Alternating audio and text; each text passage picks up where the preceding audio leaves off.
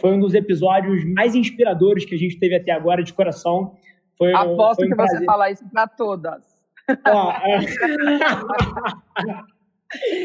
Demais. Mas é verdade, cara, porque no final do dia, pô, eu trago muitos amigos aqui, pessoas que eu tenho um carinho tremendo, mas foram poucas vezes que. Poucas vezes o discurso clica tanto. Esse aqui é o highlight do CMO Playbook.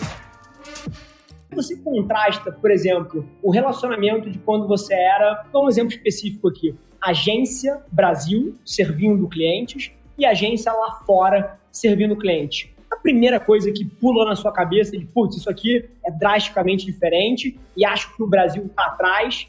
Qual seria a coisa que primeiro pula na tua cabeça? A primeira coisa que vem à minha cabeça é, por mais assim, eu estava na DM9, numa época que a DM9 estava arrebentando, eu tenho muito orgulho de dizer que a gente tinha possivelmente naquele momento o melhor time em novos meios que estava trabalhando no Brasil naquele momento. Com todo respeito aos colegas da época em outras agências, a gente tinha um time fenomenal e uma visão já de começar a integrar e juntar as peças do quebra-cabeça muito boa.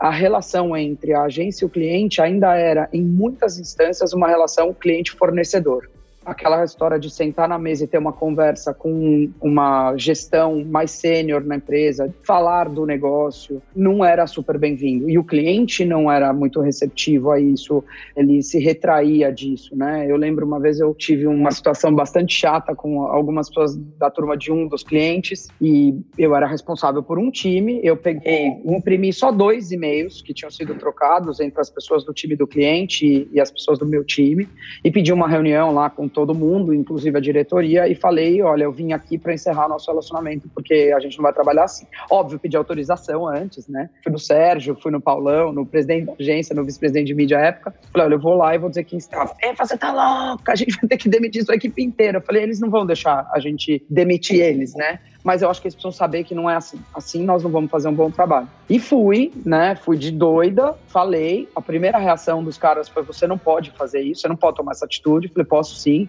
Nós vamos ligar para o Sérgio. Eu já avisei o Sérgio.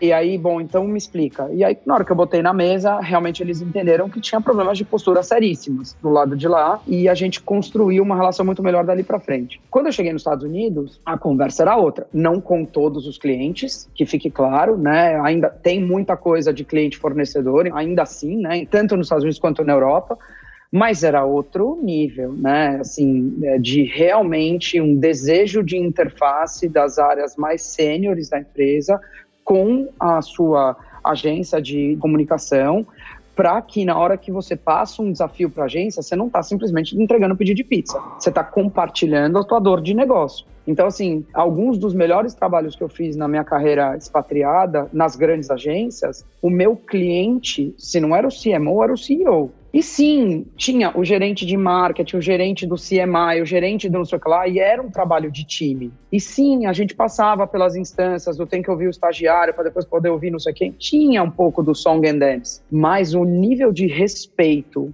de você trocar e você saber que se começar a ficar no nheco-nheco, você consegue subir a conversa e ter uma conversa franca, honesta, porque afinal de contas está todo mundo trabalhando para resolver o mesmo problema, é completamente diferente do que era o Brasil.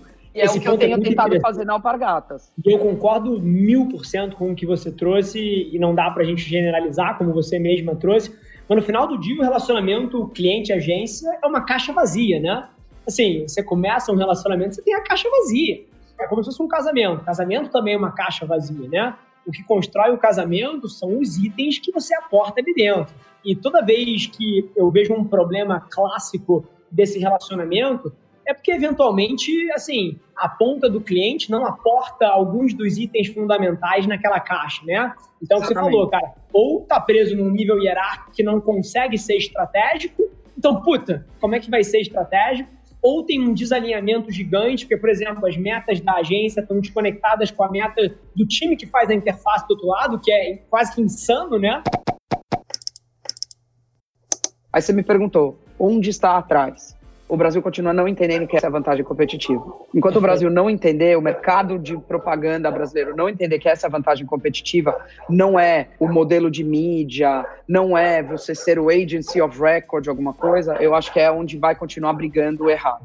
Perfeito, Feva. E é super interessante isso, quando eu paro para pensar no que eu acredito.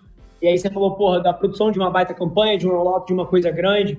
Quando a gente conversa, por exemplo, atualmente a gente dentro do grupo aqui, a gente não tem um set de production ainda, né? Isso está para 2021. A gente vai comprar um espaço grande aqui em São Paulo, para entrada de caminhão, a porra toda. E o motivo que eu quero comprar esse set e ter a minha própria ilha de produção completa, com capacidade de montar cenário grande, um cacete a quatro, é porque hoje em dia, cara, contratando produtoras para rodar filme, para fazer campanha, eu sou incapaz de entregar essa vantagem competitiva que você acabou de me falar. Incapaz. É impossível. Eu quero fazer um filme, o filme custa 400 mil reais.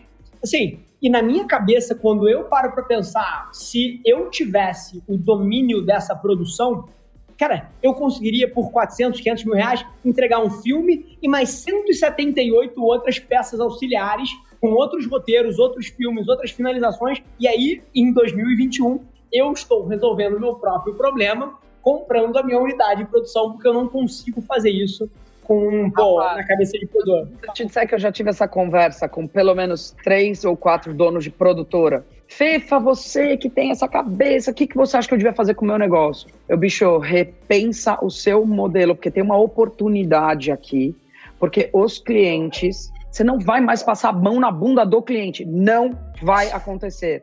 As pessoas sabem que o sobrinho delas, de 16 anos, pega um iPhone 11 e ele tem profundidade de câmera, ele controla a luz, ele consegue fazer um monte de coisa. Teve a época que, ai, ah, o sobrinho dele vai fazer era uma piada. Agora o sobrinho dele fazer, o sobrinho dele pode ser um puta... É um baita content creator no YouTube e no TikTok. Quer saber, entre ele e o seu diretor caretão aí, que precisa de 32 assistentes para poder abrir a câmera para fazer em estúdio, eu prefiro trabalhar com meu sobrinho, entendeu?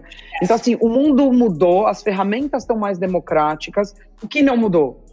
A necessidade de, de fato, receber bem um briefing e criar para ele.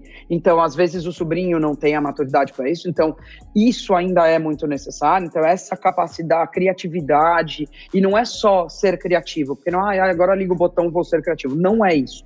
Não é isso. É realmente receber o desafio e falar, putz, eu vou ligar todas as minhas sinapses, né, de tudo que eu vivi na minha vida até agora e é daí que vem a ideia, né? Então tem um meme ótimo de internet dos designers que fala: ah, você tá me pedindo para eu fazer isso, para fazer esse job aqui, você tá me pedindo 20 mil. Teve outro aqui que me pediu mil. Por que, você tá me pedindo 20 mil? Ah, porque eu não tô te cobrando a escola que eu estudei, eu não tô te cobrando a faculdade que eu fui, eu não tô te cobrando as 25 visitas ao Louvre que eu fiz no meu bolso, todos os livros que eu comprei que tem na minha casa. Não, não tô te cobrando essa parte. Então só custa 20 mil, valeu, obrigado, tchau. Então não é isso. Não é desvalorizar craft, ou é. formação técnica ou nada disso. Mas é encontrar, sabe, esse mundo onde é um conjunto cheio de todas essas coisas. Sim. E a, às vezes o Brasil ainda tem um pouco de uma visão das empresas, seja a produtora, seja a agência, seja o veículo, de ficar um pouco num conjunto vazio. Eu protejo aqui o meu território e dane-se o resto. E isso não é produtivo. Perfeito. E, e tem uma oportunidade, é o que você falou, assim, de maneira nenhuma, e você já deixou isso claro, é desvalorizar o craft, é desvalorizar pô, a arte que tem ali, né? Pô, a comunicação é criatividade, é serviço do negócio e tem um componente de arte ali. Mas no final do dia, eu acho que tem uma oportunidade para a gente redefinir o que, que é qualidade sem ser por uma ótica subjetiva. E mais uma vez, eu hoje em dia sou dono de agência, mas no final do dia eu vim do mundo de negócio. Eu sou um outsider nessa indústria. Pô, primeiro você me traz a evidência que o mundo já gostou daquilo, né? E, cara, isso redefiniu o nosso trabalho e desde então mudou tudo. O time joga coisas sem eu aprovar no mundo. E aí a gente julga o quão bom aquele conceito é com base no feedback que o mundo deu. Agora, ouvir eu falando isso dentro da minha própria marca, que eu sou o stakeholder principal no final do dia, se eu tô confortável com isso, eu não respondo para ninguém no mundo, é uma coisa. Agora, ouvir você que toca alpargatas, falando que esse é o jeito certo de tocar uma marca global, cara, eu acho que a gente vai olhar daqui a três anos para esse papo e vai olhar para trás e falar assim, e vários executivos, que mais uma vez, gente vai ter entre 50 e 60 mil pessoas ouvindo esse nosso papo aqui.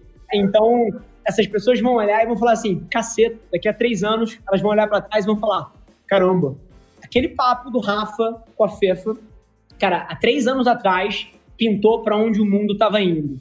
Hoje em dia, eu sei que o que você falou, cara, deve ter doído no ouvido de 80% dos executivos que estão ouvindo a gente. Com Mas certeza. Eu dúvida que é para lá que está indo. Me perdoa os 80% no ouvido de quem doeu, mas numa boa, o que nós estamos vivendo é esse mundo. Esse é o contexto. Não tem plano B, esse é o contexto. Não aproveitar o contexto, para mim, é de uma inocência, limitação, sabe? Esse é o mundo que a gente vive. É a internet. E ó, não ache que porque você, ah, eu botei, mas não estava perfeito, aí eu tiro do ar e coloco outro. Não. O que você botou vai ficar lá. Né? É a mesma razão pela qual eu digo para os meus. Eu tenho sobrinha adolescente e eu dei uma bronca nela esses dias que eu falei: você tem que tomar muito cuidado com as coisas que você põe na internet, porque o que você puser na internet vai ficar lá para sempre. é a mesma bronca que eu dei nela, eu vou dar na marca. Assim, precisa saber. Agora, tem uma frase que eu adoro que é: não sabe brincar, não desce pro play. Você vai entrar na rede social, você vai ter que conversar na rede social. Você vai falar uma bobagem na rede social, você vai falar uma bobagem e depois você vai ter que administrar a bobagem que você falou. Você vai fazer um teste se falar da marca com esse vocabulário ou com aquele, um vai ser mais eficiente que o outro, você vai priorizar o que funcionou mais, mas o que não funcionou vai ficar lá para sempre e vão voltar. E tem que saber disso até para ser consciente também no teste. Mas mais do que qualquer coisa é, vamos testar qual é o teu KPI? Entra definido qual é o KPI. Se você entrar no jogo sabendo exatamente o que você quer testar, você é confortável com o que deu errado. Aprende com o erro rápido e faz de novo. E isso que é crucial. E, de novo, com esse mundo que a gente está vivendo, não aproveitar esse ferramental, para mim, é que nem as pessoas que diziam lá 20 anos atrás: esse negócio da internet vai continuar nichado, vai ser só para jovens. É limitado.